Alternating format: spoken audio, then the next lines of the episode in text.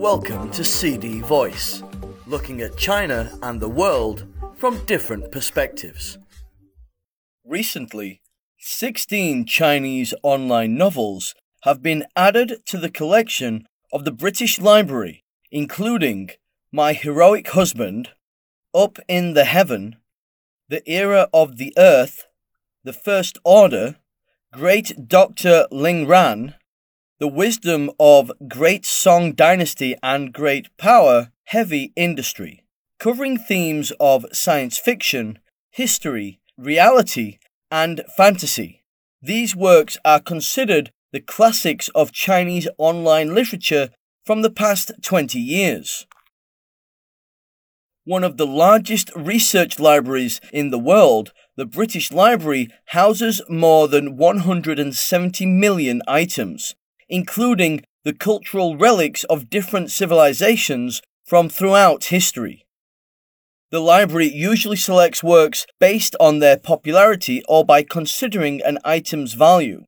Readers can check the information about the 16 books on the library's website and borrow printed copies.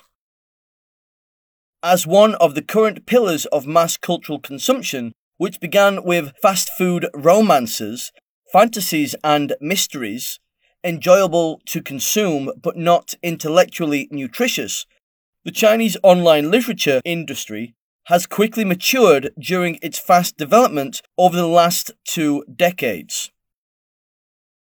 In recent years, it has received increasing acknowledgement from home and abroad. In 2019, 10 online novels, including Great Power Heavy Industry, were added to the collection of the Shanghai Library. And between 2020 and 2022, 144 online novels like Battle Through the Heavens and Lord of Mysteries were entered into the collection of the National Library of China. One of the 16 novels, Zhuang Huan, Happiness in Palm, by Dongtian de Liu online pen name, tells a story about love and gourmet food in ancient times the author created a representative female protagonist who was tough and intelligent, facing up to hardships with courage, perseverance, and optimism. I hope through this novel, overseas readers can get a glimpse of the power and beauty of Chinese women and can experience the charm of Chinese food culture, the writer says. It's a surprise to me that online fiction can be added to the collection of a foreign library. When my novel entered the collection of the National Library of China, I was very happy. It's a milestone for my creation. Today, when I heard the British Library is collecting Chinese online literature, I'm happy for online literature. It feels like the path of online novel writing is becoming even wider, she adds.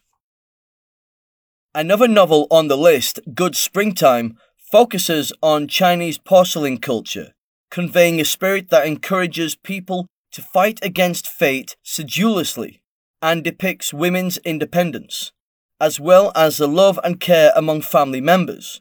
Readers can see a splendid, elegant China through the tradition, romance, friendship, struggles, and beauty described in the novel. In the first order, the author, Huishuo Huade Jiaozi online pen name, presents a wasteland in which Chinese people do not give up their principles and, despite material shortage, they live an optimistic life. I want to present the perseverance and resilience of Chinese people. If there is only a small ray of hope, we will survive and live on, the author says.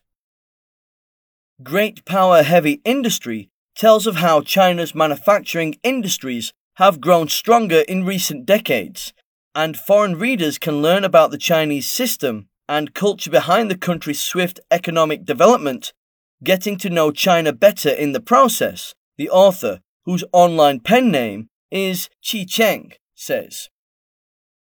In recent years, Chinese online literature has attracted an increasing number of readers from overseas one of the largest online literature platforms, China Literature Group, has authorized the digital and print copyrights of more than 800 online novels to overseas markets. China Literature's international portal WebNovel, established in 2017, has seen nearly 100 million readers access its library of more than 2,600 translated works. Additionally, more than 300,000 writers from around the world have created over 420,000 original works online.